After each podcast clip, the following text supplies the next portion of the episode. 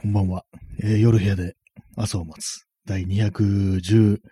回だと思います。えースタートです。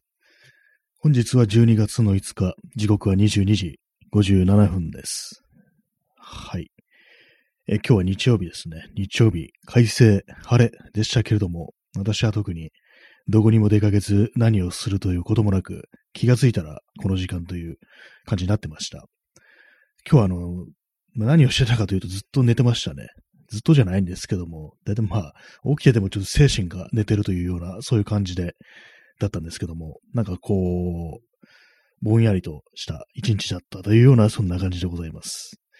えー今日はあの、お便りが来てますので、そちらから行きたいと思います。えーラジオネーム、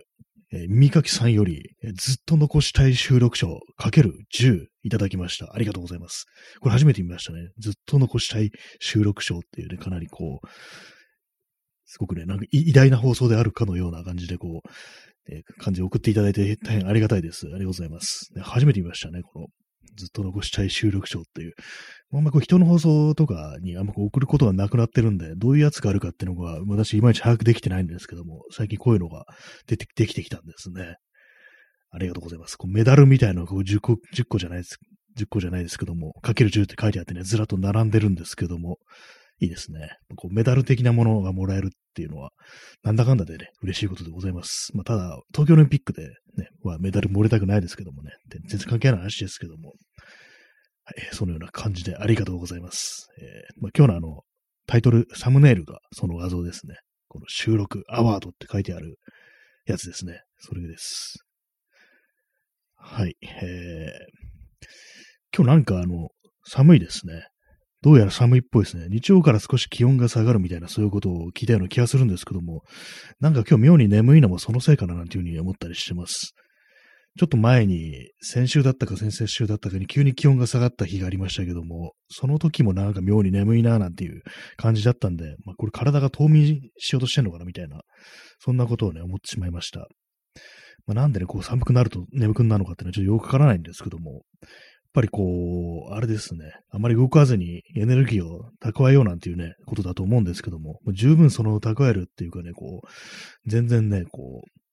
脂肪という形でエネルギーはもうすでに蓄えてるじゃないかって感じですけども、なぜこの後に及んでなぜね、こう、体が眠ろうとするんだなんてことを思ってしまいます。まあ、あれですね、本当にこう、筋トレ的なことを全然してないんで、かなりまあ、その筋肉的なものは落ちてると思うんですけども、やっぱりそういうのも良くないかもしれないですね。こう自分でこう体温というか、上げることがなんかちょっと難しくなってんのかなみたいな、そういうふうに筋肉が減ってきてると、それも良くないのかなと思って、ちょっとなんかまた筋トレやろうかなみたいなことを考えたりはしてます。多分考えるだけで終わると思います、ね。いつも口だけで終わるっていうね、感じの放送なんでね、こう、本当に今年やろうと思ったこといくつできたっていう感じですよね。なんかあれやろう、これやろうなんてこと言ってますけどもね、それがいくつ実現したんだって感じですね。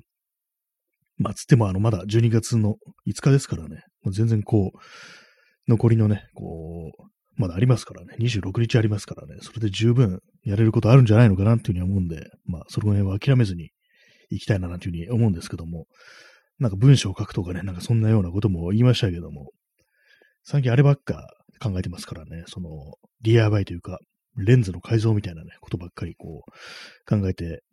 考えてもないですけども、だらだらだらやってるからなかなか終わらないんですけども、まあそれより早く、こうね、完成したら、ちゃんとなんかそういういろいろ書くなんてこともね、やりたいななんていうふうに思ったりしていますけど、本当にできるんでしょうかっていう感じですね。そのレンズの DIY もあれなんですけども、結構まだすべてのこう必要な部品みたいなものを買ってなくて、このデジタルカメラ本体とそのレンズをつなぐためにのアダプターみたいなやつが必要なんですけども、それをまだ買ってなかったので、昨日注文しましたね。なんで買わなかったんだろうって感じですけどもね、とっととそういうのを買って、現物合わせでいろいろ考えていけばいいんですけども、なんかこう他に、もう買っちゃった後で他になんかこうそれを使わないでできるようなやり方が発覚したらどうしようみたいなね、なんかそんな感じのこと思うんですけども、やっぱり私みたいな人間はこう現物合わせでこう、ああでもね、こうでもねってやる方が合ってるんだなと思いますね。頭の中とかでこう、全部分かろうっていうのはちょっと難しいタイプ。まあそういうようなことできる人もいるのかもしれないですけども、私あんまこうちょっと向いてないかななんていうような、そんな気がしますというね、話でした。まあ、それが届いたら、こう、もう少しいろいろね、こう、ここにはこういう感じでこれいけばいいんじゃないかみたいなことをね、が分かりやすいと思うんですけども、結構あれなんですよね。あの頭の中でうまくいってても、実際になんかこう、現物ね、作ってこう合わせてみると、なんか新たな問題みたいなのを発覚するんですけども、昨日もそういうような感じになってて、この、この部分はこのサイズでこう作れば、まあ大丈夫だろうっていうね、思ってたんですけども、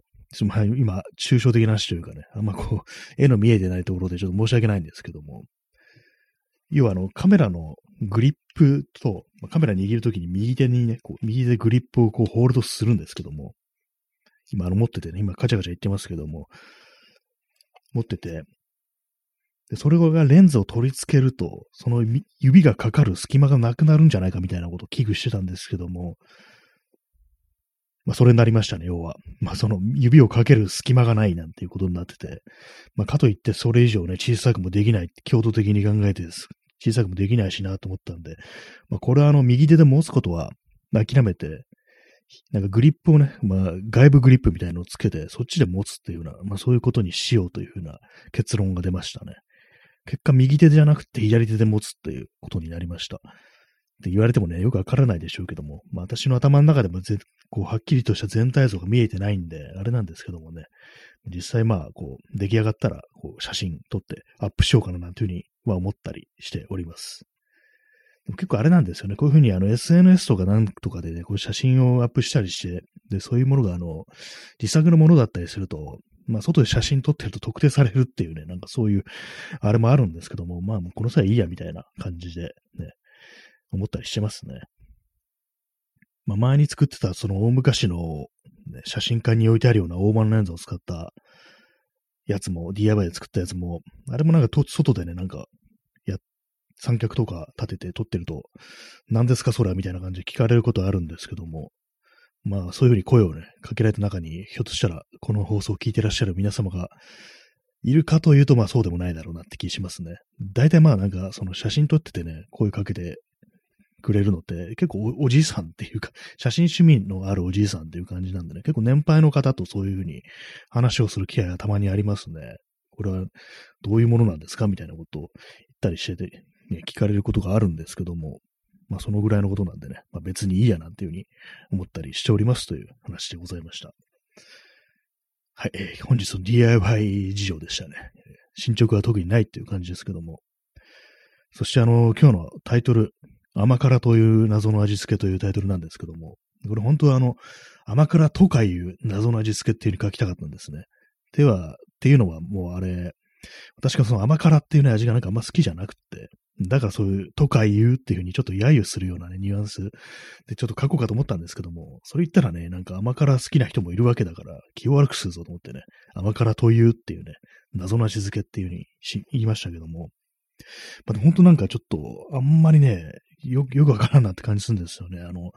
特に和食とかね、なんか、甘辛、醤油と砂糖で甘じょっぱく煮たみたいな、なんかそういうの結構ありますけども、昔からなんかああいう味っていうのがよくわからなくってね、結構なんか、ていうなんていうかね、こう、おばあちゃんが好む味みたいな、そんな感じだったんですけども、まあ、考えてみたらね、私の祖母とか結構しょっぱいものが好きだったなっていうね、まあ、あの、海のねある、海、海沿いのね、町の出身だったので、そういうのもあるかもしれないですけども、あんまそう甘辛なって感じはなかったんですけども、なんとなくね、こうイメージ的にそういう甘辛っていうのは老人が好む味であるみたいな、そんなイメージがあるんですけども、実際どうなんですかね。若くてもまあ好きな人は、まあいるんでしょう。けれども私はね、まあ若くないですけども、私、もう一度よくわからんななんていうね、ところがあるんですよね。たまにあの、きんぴらごぼうみたいなのを作るんですけども、それ、私ね、その作り方教えてもらったのかな、祖母からね、教えてもらったんですけども、うちのばあさんは、砂糖をね、ちょっと入れるっていうようなことをしてたんですね。まあ、本当ほんとちょっとなんでね、まあ、甘々じゃなかったんですけども、まあ、そういうふうに教わったんですけども、それでも自分で作るとき砂糖は入れてないですね。まあ、ごぼうと、唐辛子と油と、あと、だしですね。だしの素みたいなやつ。ああいう、あれで炒めるのがまあ好きですね。結構その自分で炒めたそのごぼうのね、きんぴらみたいなの結構好きなんですけども、砂糖を入れるっていうのはね、まあ、教えてもらったけど、そこはね、オミットしましたね。なんだかんだ言って。えー、P さん、えー、煮物、野菜の甘みが出る上にみりんを入れたりするとすぐ甘辛になってしまう。あ、そうですね。実際、そうですよね。野菜自体にね、あの甘みありますからね。結構あの、糖質みたいなもの割にこう、キャベツだとかね、そういうもの、たまにもそうですけども、あるって言いますからね。あれ、その上にさらにみりんとかね、甘い味のするもの入れたら、もうすぐにね、マッハで甘くなりますよね。もうこれはスイーツでしょっていう、ね、感じになりますけども、どうもね、あれがちょっとわからない感じはしますね。そのせいでなんか煮物全般が苦手ななんかそんなような気がするんですけども、まあ、よくね、なんか言われるのが、まあ、美味しんぼとかでもありましたけども、あの、なんちゃっけ、あの、すき焼きは甘すぎってなんか、んかそういうのありますよね。結構なんか他の、いろんな意見でもありますけども、あれもなんか砂糖をね、投入してましたよね。すき焼き。あれもなんか謎な、私の中で謎な食べ物なんですけども、結構謎ですよね。え P さん、かぼちゃ、人参、椎茸あたりは甘みが。あ、そうですね。これ、かぼちゃも完全にあれなんか甘いものですよね。あんまりね、こう、そうですあそ。あそこにさらにね、そう砂糖だとかみりんだとか加えたら、もうそれはスイートポテトとかそういうものだろうっていう、ね、気がするんですけども、まあ、人参も甘いですよね。人参もなんかあの、甘く仕上げるやつありましたよね。なんか、ちょっと名前忘れましたけども、洋食での付け合わせよくついてくるみたいなやつで甘く仕上げるのが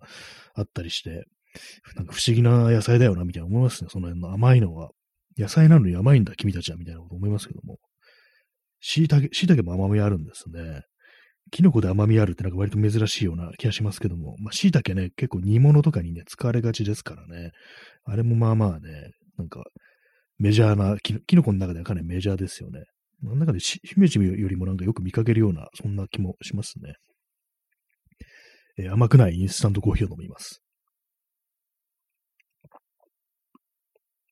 ただ今日はミルクが入ってるのでね、普段のブラックよりは少し甘い感じるような気もしますね。で、そのすき焼きなんですけども、あの、なんか、ロサン人風のすき焼きというものがあるっていうね、なんかちょっと前にそのすき焼きについて検索してたら、すき焼きよくわからんなと思って検索してたんですよ。なんであんな味になったんだろうと思って。まあ、なんかそう見てると、なんか良くない肉を食べるために、その臭みとかをね、なんか消すためにそういうふうに砂糖を使ってね、甘く味付けて、こう、食べたなんていうね、そういう説がありましたけども、まあ、本当かどうかわかんないんですけども、まあ、それなのにね、なんかこう、昨今、まあ、いい、いい肉でもね、普通にこう、すき焼きにしちゃうみたいな、なんかそんなことが、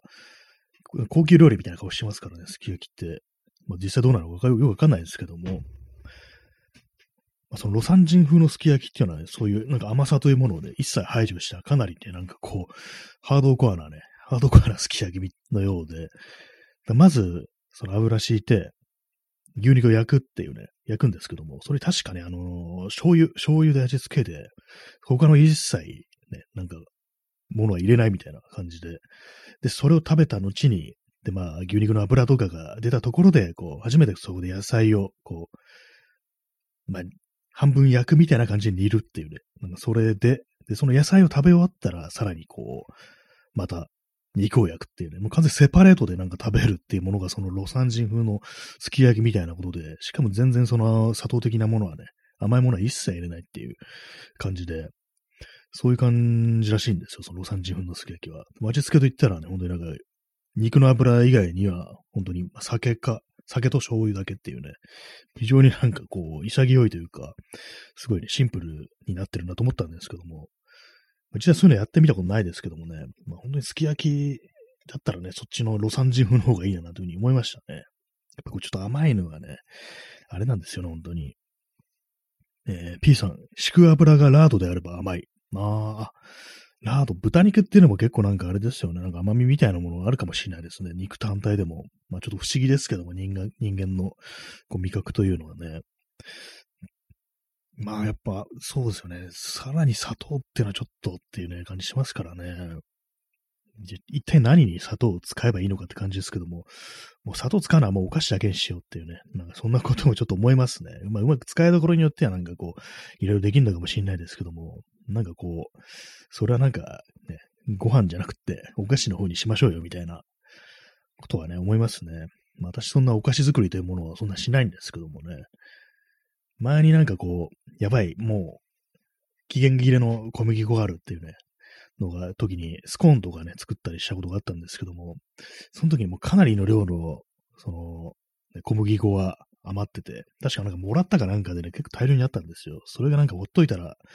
もうすぐね、もう切れるぞって感じで、つかなきゃと思って、で、大量にスコーンを焼いて、それもあれなんですよね。ツイッターでなんかこの大量の小麦粉どうしたらいいかなって書いたら、そのね、フォロワーさんが、相互の方がなんかこう、スコーンいいですよっていうふうに教えてくれて、それで作ったんですけども、結構初めて作ったりしたままうまくできて、普通に友達とかにね、こうあげたりしたんですけども、それでもなんか全部食べきれなくて、一日は一日っていうかね、こう、数日では食べきれなくって、それでまあ、こう、置いといたんですよ、しばらく。電子レンジの中に入れといたら、なんか、まあ、かびてましたね。やっぱこう、そうは持たんなっていう感じはしましたけども、なんかもったいなかったな、なんていうふうに、結構うまくできたもんですからね。なんかあの、カビ生えて捨てちゃったのもったいないなんていうふうにたまに思ったりして、また作ろうかななんていうふうに思うことあるんですけども、なかなか小麦粉ってめんどくさいですよね。めんどくさく、めんどくさいかどうかあれですけども、なんかこう、やるまでにこう、ね、気合がいるっていうね、なんかそういうような感じがありますね。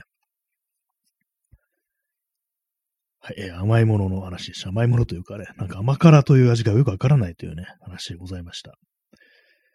あれですね、かぼちゃはあれですね、あの、天ぷら、天ぷらは割といいかもしれないですね。ま、さつまいもとかもね、天ぷら、結構薄く切って天ぷらにするとね、結構いいんじゃないかなというふうに思ったりしますけども、まあ私はそれにも醤油をかけて食べるというような感じでね、逆に塩分の、塩分の摂取量が心配じゃないかなってね、そんな感じもあるんですけども、まあね、逆にまあしょっぱいものが好きすぎるのも問題であるっていうね、感じではありますね。はい。えー、甘く、甘辛についての話題話題でね、10分ぐらい話してますけどもね。ここからの話がね、急に変わりますけども、まあ、寒くなってきて、今、あの、部屋の中なんですけども、あの、T シャツ、パーカー、その上にカバーオールっていう格好をしてるんですね。カバーオールっていうのはあの、デニムの生地の、まあ、ジャケットなんですけども、なんかこういうふうにあの、私あの、硬い素材の服とかをね、着てるとなんか、ちょっと安心感があるっていうか、そういうの好きなんですよ、結構。割となんか柔らかくてね、着やすい生地よりはね、硬いものが好きっていう傾向にあるんですけども、なんかこう、他になんか似たようなものっていうと何だろうと思って、そうあのバイクに乗るときになんかね、こう、あるような、いろいろあるよなと思って、まあ、よく有名なのがあの、バブアーっていうありますよね。なんか、イギリスの、そのバイク乗るときに着るような服作ってるところで、なんかオイルをね、染み込ませたあれでなんか溝はじくなっていうのありましたけども、なんかその辺のあれでなんかこういろいろ画像検索してたら、あの、スウェーデン軍のなんかモーターサイクルジャケットっていうものがあるらしいんですけども、まあ、軍物なんですね。まあ、これあの、割となんかその古着というかね、そのミリタリーっぽい古着が好きなね、あの、服好きの人にとってはなんか割とまあ定番みたいな感じらしいんですけども、なんか面白い形してるなと思って、ライダースみたいな形になってるんですけども、生地があの、コットンキャンバスですごいね、頑丈そうなんですよね。まあ軍物ですからね。で、その辺になんかこう胸のところに正方形の大きなポケットがついてて、で、まあボタンとかも大きいんですよね。なんかそれ見てるとなんか結構機能的な服というのはこういうものなのではないかみたいなもの、ことをね、思ってね、なんかこの手の服がをだけでね、乗り切るってのが、なんかこれからの姿として正しいんじゃないかみたいなね、ことをね、思いましたね。えー、クジャドリさん、金田みたいな複式。あ、あの赤い、赤いジャケットですね。あれ、あれ複式でしたっけ？複式なんですね。確かにバイク乗るときには、あの、グローブとかするから、ああいうなんか大きいボタンだとかね、複式の方がなんかいいなんていう風にね、言いますよね。確かに、金、金田っぽくはあるかもしれないですね。なんかあの、袖とかがね、結構ぶっとく作られてて、まあ、バイクに乗るとまあ前傾姿勢とかで、割となんか腕回りとか肩回りを余裕を持たせないと苦しいから、まあそういうことになってるんだと思いますけども、まあそういうところでね、なんかこう、機能的なものであると、なんかそういうものがね、最近、最近というかまあずっとそうですけども、よく思えてきて、まあ、別に買おうとしてるわけではないですけども、まあ割となんか服はね、今あるだけで十分だみたいな気持ちもあるんでね、あとはまあ私はバイクには乗らない。バイクはバイクでも自転車の方っていうね、人力のバイクの方っていうね、のがあるんでね、別にまあ買おうとは思ってないんですけども、なかなかね、こういうものを見てるのも楽しいななんていうふうに思いますね。結構あの、ハンティングジャケットとかでね、なんか肩とか、まあ肘とかそういうものがなんか補強されてんのとかね、ああいうなんかディテール眺めてるのって結構いいななんていうふうに思ったりするんですけども、なんか今ある、なんかあんま着なくなっちゃったような服とか、で、まあ古着とかでね、結構見た目そんなにっていうね、感じのやつは、なんかそういう風にいろいろ自分でなんか改造してったりするのも面白いかもしんないかななんていう風に思いましたね。最近ちょっと考えてるのが、これあの服じゃないですけど、メッセンジャーバッグの、にあのなんかあのモールベルトっていう、まあ、あの、まあ、ミリタリーの企画ですよね。ミリタリーにある、ミリタリーものになんかこう、あれをつけると、いろいろポーチとかね、そういうものをね、簡単にこう引っ掛けて固定できるっていう、そういうのが、ベルトみたいなシステムがあるんですけども、企画があるんですけども、そういうものついてたらなんか結構ね、いいんじゃないかなみたいなふうに思って、前まではね、その、まあ、バッグ防水ですから、外側があの、コーデュラナイロンで、内側があの、ターポリンっていうね、まあ、防水の生地なんですけども、まあ、縫ってね、縫っちゃったりすると、まあそこに穴が開くわけで、そこからなんかちょっと水があれだなと思ってたんですけども、外側のコーデュラナイロンだけにこう縫い付ければ、まあ内側のね、その防水のターポリンの生地に傷がつくわけではないから、別にいいんじゃないかなと思って、なんかそのうちやってみようかなというふうに思ったりして、でもメッセンジャーバッグの底にこうモールベルトがあると、あの、私あのね、三脚とかをね、持ち歩くことがあるんでね、そこになんかこう、固定できるようにしたら、結構いいんじゃないかなみたいに思ったりして、っていうね、ことを今考えてるという話でございました。えー、P さん、バイク用ジャケット、赤日はアームホールを大きく作っていましたが、近年は風でバタつくと、それが疲労の元になるので、あ、そうなんですね。あ、それは全然知りませんでした。昔ね、なんかこう、それこそ金田とかも、腕の部分がね、なんか大きめに作られてましたけれども、あ、風でバタつく。やっぱりこう、そうですよね。あの、バランスとか崩しそうですからね、煽られたりすると、実は、ね、最近はまあ、こう、ね、フィットしろがいいっていう、そういう感じなんですかね。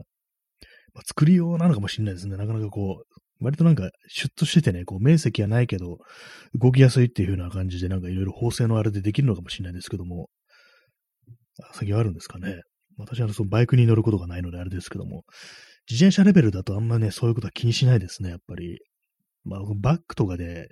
が大きいと、まあ、多少なんか風に振られる、風にが吹くと振られるっていうね、左右に。そういうことは少し感じることもありますけども、まあ私あの、そのカメラバッグとかがね、結構あれ四角っぽい形でね、なんかそれであの、三脚とか背負ってると、まあまあその風の影響を受けてるのかななんてに思うことあるんですけども、まあ疲労とか、まあね、こけそうになるとかそこまではね、いかないんでね、まああんま気にしてはいないんですけども、まあ、バイクだとね、結構影響でかそうですよね。まあ、スピードがすごい出てるから、ちょっと、ほんのちょっとのね、なんかそういうバランス崩すのでもに落ちたりだったり、まあ、疲れってものもね、ありますからね。結構その最近ね、私、その、ニュースであの、バイクでなんか事故ったっていうニュース見て気づい、気づいたっていうかね、そのコメントみたいなのでね、初めてこう意識したんですけども、バイクは車みたいにあの、車内で寝ることができないから、休憩が難しいっていう、あの、特に高速道路とかで、普通にまあね、サービスエリアとか入っても、そこで寝れるわけじゃないっていうね、非常になんかシンプルなね、ことに、でそのコメントを読んでね、あ、そうなんだと思って気づいたんですよね。確かにそうだよなと思って、あのね、本当にその辺に横たわって寝るわけにもいかないですからね。寝袋とかね、持っててもたとしてもね、外でなんか寝るっていうのは難しいですからね。車だったら車内で寝寝ることできますからね。そう考えると本当にバイクで遠出するのって大変なんだなってことは結構思ったりしましたね。そうなると疲労っていうのも本当になんかバイクに乗るにあたっては非常に大きなね、ファクターであるというね、そんな風に思いましたね。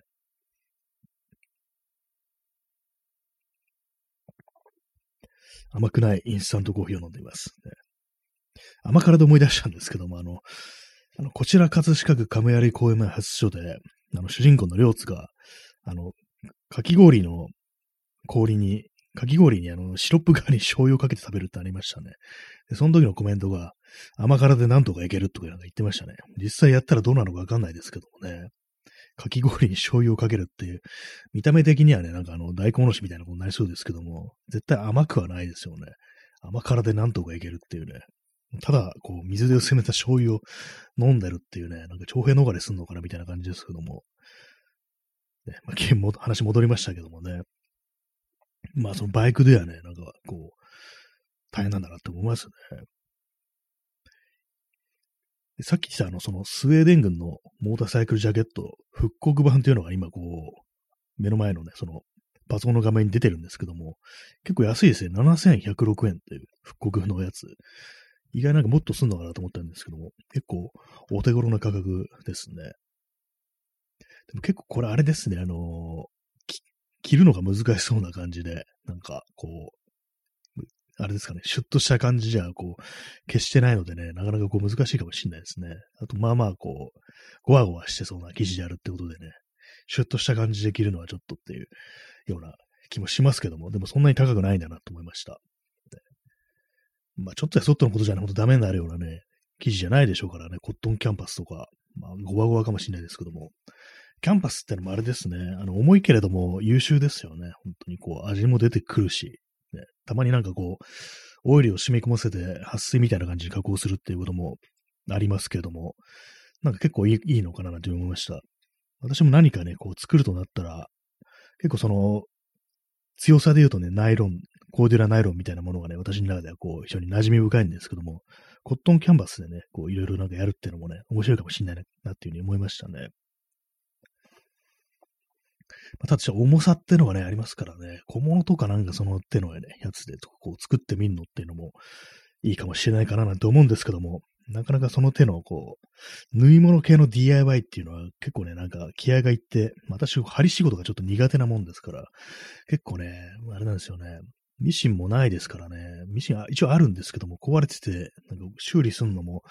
なんかあれだなと思ってね、どんくらい、いくらぐらいかかるのかわからなくって、だったらこう、新しいの買った方がいいぐらいの値段だったらどうしようみたいな感じでね、なんかほっといてあるんですけども。えー、P さん、ダックジ。ああ、よくありますね。あの、カーハートのね、ジャケット動画でダックジとか使ってますけども、あれも強いですね。あれはなんかあの、コットンキャンバスよりは結構軽いような気がしますね、少し。あれもね、相当強そうですけども、私もそのカーハートのジャケットを持ってますけども、それがあのダック時でね、非常になんか堅牢そうな感じで、かなり古いもんであるあるにもかかわらず、全然こう、使えるっていう感じでね、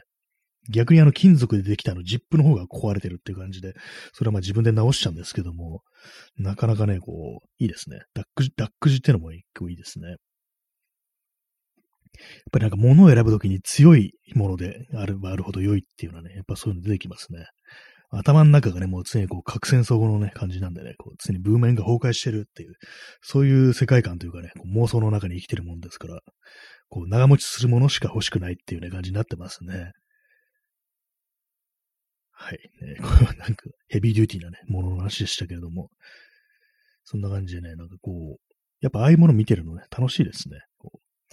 XYZ さん、ええやん、ありがとうございます。ね、いいですね。ええやんっていうね、シンプルなね、関西弁ですけども、いい、いいものはいいですからね、本当に。デニム、デニムもまあまあまあ強いですけどもね、なんかこう、たまにね、下をもね、ジーパン履いてて、上もなんかジージャンとか、カバーオールとかだったりすると、色がね、微妙に、微妙っていうかね、結構違ってると、あ、これいけないのかなみたいなこと思うんですけども、別にそんなことね、誰も禁止してないんだから、上下デニムで行こうや、みたいなね、こと思うんですけども。でも、色はね、合ってた方がいいかなというふうに思うんですけども。でも今年あれですね、ジージャンを着てないですね。私はもう結構、ね、ジージャンというものが、その形というか色というかそういうものが結構好きでね、いくつか持ってるんですけども、今年は着てないですね。なんか、よくあの、ジージャンの上にね、スイングトップを着るなんていうね、そういうのをやったりしてましたね。下ジーンズ、デニム、下デニム、上デニム、その上にスイングトップみたいな、ね、ことをよくやってましたけども、今年はまだやってないですね。え P さん、直立するデニム。まあ、硬すぎる。音数がなんかすごいね、分厚い生地のやつっていう、バイク用のデニムとかありますからね、あの感じですよね。まあ、ほんと硬ければ硬いほどほどいいみたいなね、なんかそういう価値観がね、結構ありますからね。はい、まあそんな感じでね、本日は珍しくね、服の話とかをしましたけどもね。なんかモーターサイクルジャケット結構いいんじゃないかなと思いました。ね、まあ私はバイク乗らないであれですけどもね。まあ、そんな感じでね、なんかこう、こういうのいいよみたいなのもあったら、あとこんな DIY をしましたとかね、そういうのありましたら教えてくださいというね、そんな話でございました。ね、シャレオツな感じの話をしましたね、今日は。ね、よくわかんないですけども。まあ、そんな感じで本日はご清聴ありがとうございました。それでは、さようなら。